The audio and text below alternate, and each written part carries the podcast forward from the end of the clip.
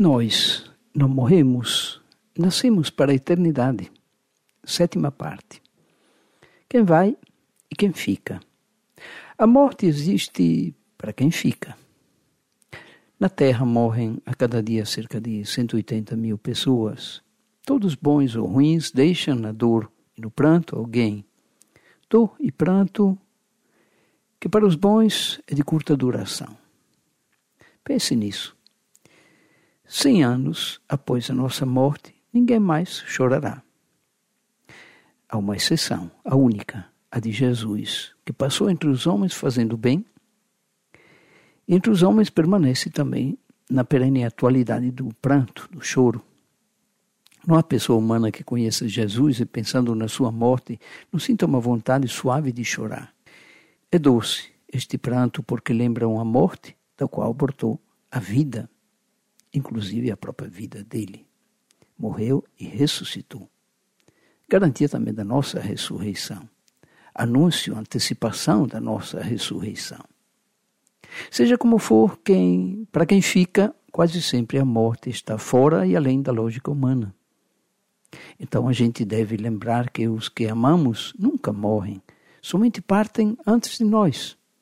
Aliás, nossos mortos não estão ausentes, apenas se tornaram invisíveis e moram no nosso coração.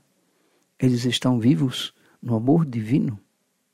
Na perspectiva divina, eles estão vivos. Tem uma metáfora interessante. Quando nós observamos da praia um veleiro a afastar-se da costa, navegando o mar adentro, impelido pela brisa matinal, estamos diante de um espetáculo de rara beleza.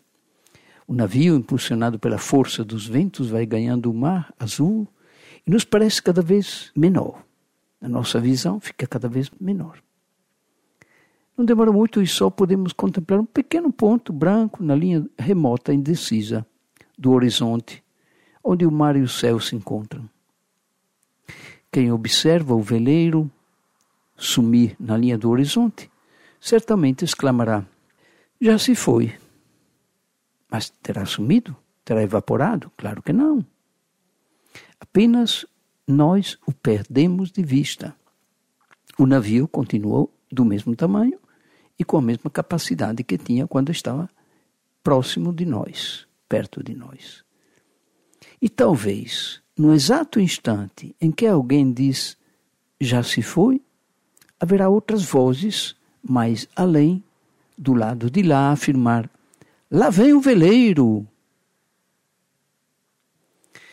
Lembre, nós não morremos, nascemos para a eternidade.